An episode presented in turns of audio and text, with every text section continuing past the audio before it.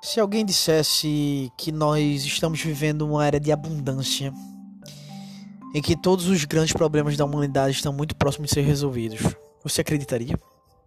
Eu com certeza, de fato, não acreditaria.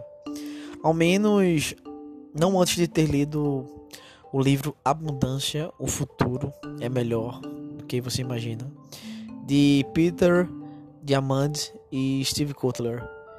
Nele, os autores afirmam que a humanidade está adentrando um período de transformação radical em que a tecnologia ela tem um potencial de elevar substancialmente os padrões de vida básicos de todos os habitantes do planeta. Lá por volta de 2040, a gente vai ser capaz de fornecer bens e serviços antes reservados para uma minoria rica, a toda a qualquer pessoa que precisar deles, ou os que desejam. Eu sei, claro, de fato, é difícil de acreditar, especialmente quando tudo que vemos na imprensa são notícias sobre o que? Corrupções, guerra, doenças e até mesmo intolerância. Mas há dois fatores a se considerar. O primeiro é que a imprensa, historicamente, veicula muito mais notícias negativas do que positivas. Durante a faculdade de jornalismo é, que o escritor ele escreve, ele fala que cansou de escutar o bordão que diz que desgraça vende no jornal.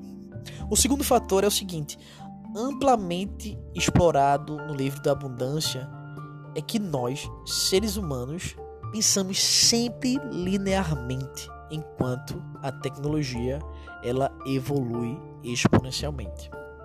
Os seres humanos pensam sempre linearmente, enquanto a tecnologia evolui exponencialmente. Acho que pelas lentes da tecnologia, poucos recursos são realmente escassos. A maioria deles é apenas inacessível. Né? Nesse exato momento, é muito provável que a gente tenha em mão um smartphone né, com mais recursos de tecnologia do que o presidente George Bush tinha em meros 20 anos, 25 anos atrás, comandando a maior nação do planeta ao fim da Guerra Fria. E assim, é com essa abundância tecnológica que Diamantes e Kotler ele numera o que devemos ter pela frente nas próximas décadas. Ou seja, 9 bilhões de pessoas com água limpa, alimentos nutritivos, moradia acessível, educação personalizada, assistência médica de primeira e energia abundante e não poluente. Mas assim, a abundância é o nosso futuro, né? E Henry Ford foi o primeiro empresário do mundo a aplicar a ideia da linha de montagem em série. E assim, criar uma indústria que revolucionou a, a forma de produzir bens no mundo. A gente sabe muito bem disso. Que falecendo em 1947, como um dos maiores, ou se não, o homem mais rico da, do planeta naquele tempo, Ford ele tinha menos acesso a recursos como eletricidade, água encanada, é, telecomunicações do que 99% dos americanos que hoje vivem abaixo da linha de pobreza. Em outras palavras, quase todos os pobres dos Estados Unidos hoje têm acesso a mais recursos do que o homem mais rico do país tinha há cerca de 50 anos atrás. Perceba que durante a leitura os autores eles não estão falando de abundância no sentido de carros luxuosos, iates, mansões, mas é, ao afirmar que a abundância ela não significa proporcionar a todos uma vida de luxo. Pelo contrário, ela significa proporcionar a todos uma vida de possibilidades. E essa vida de possibilidades para os autores passa primeiro pela sobrevivência básica, que é o que? Água, comida e moradia. Depois por três áreas primordiais: energia, educação, informação, barra comunicação. E assim, na visão deles, essas três áreas combinadas rendem dividendos duplos assim. No curto prazo, elas aumentam os padrões de qualidade de vida. No longo prazo, elas abrem um caminho para dois maiores, que é o que? A especialização e o intercâmbio. No entanto, a energia fornece os meios de realizar é, um trabalho com a educa como a educação permite aos trabalhadores se especializarem. E a informação barra comunicação ela provê um expandimento de oportunidades educacionais permitindo, permitindo assim os especialistas é, a expandirem a educação ilimitada gerada pela divisão de trabalho. Por fim, no topo da pirâmide estão outras duas áreas fundamentais, que são o quê? A saúde e a liberdade. E a gente sabe que o futuro ele não ele pode, ele acontece agora, mas o futuro está acontecendo a cada segundo. E sim, muitos de nós usamos a tecnologia para finalidades rasas. Escrever textão no Facebook, né?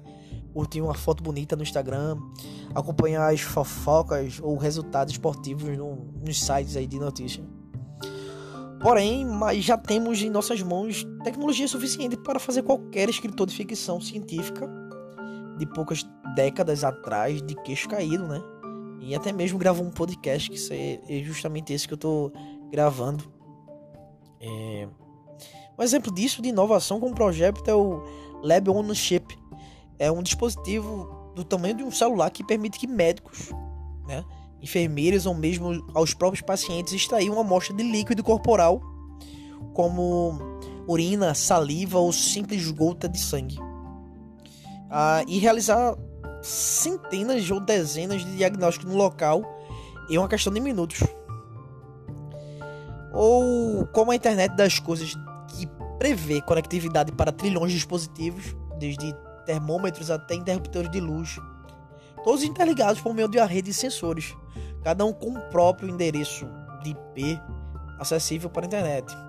Você vai pode usar o Google para achar as chaves de, de casa. E assim, o otimismo é a palavra do futuro, né? E ao ler a abundância, você fica se perguntando por que de termos uma visão tão pessimista das coisas. E os autores eles investigam que essa questão, lembrando que os seres humanos, como qualquer animal, ele evolui para sobreviver. Ou seja, precisamos estar bastante atentos para quanto ao perigo à nossa volta. E pensando nisso, é, Peter Diamante e, e uniu-se ao gênio Ray, Ray Kurzweil sobre a questão do biohack junto com na Universidade de, da Singularity University é, voltaram para aplicação de tecnologia.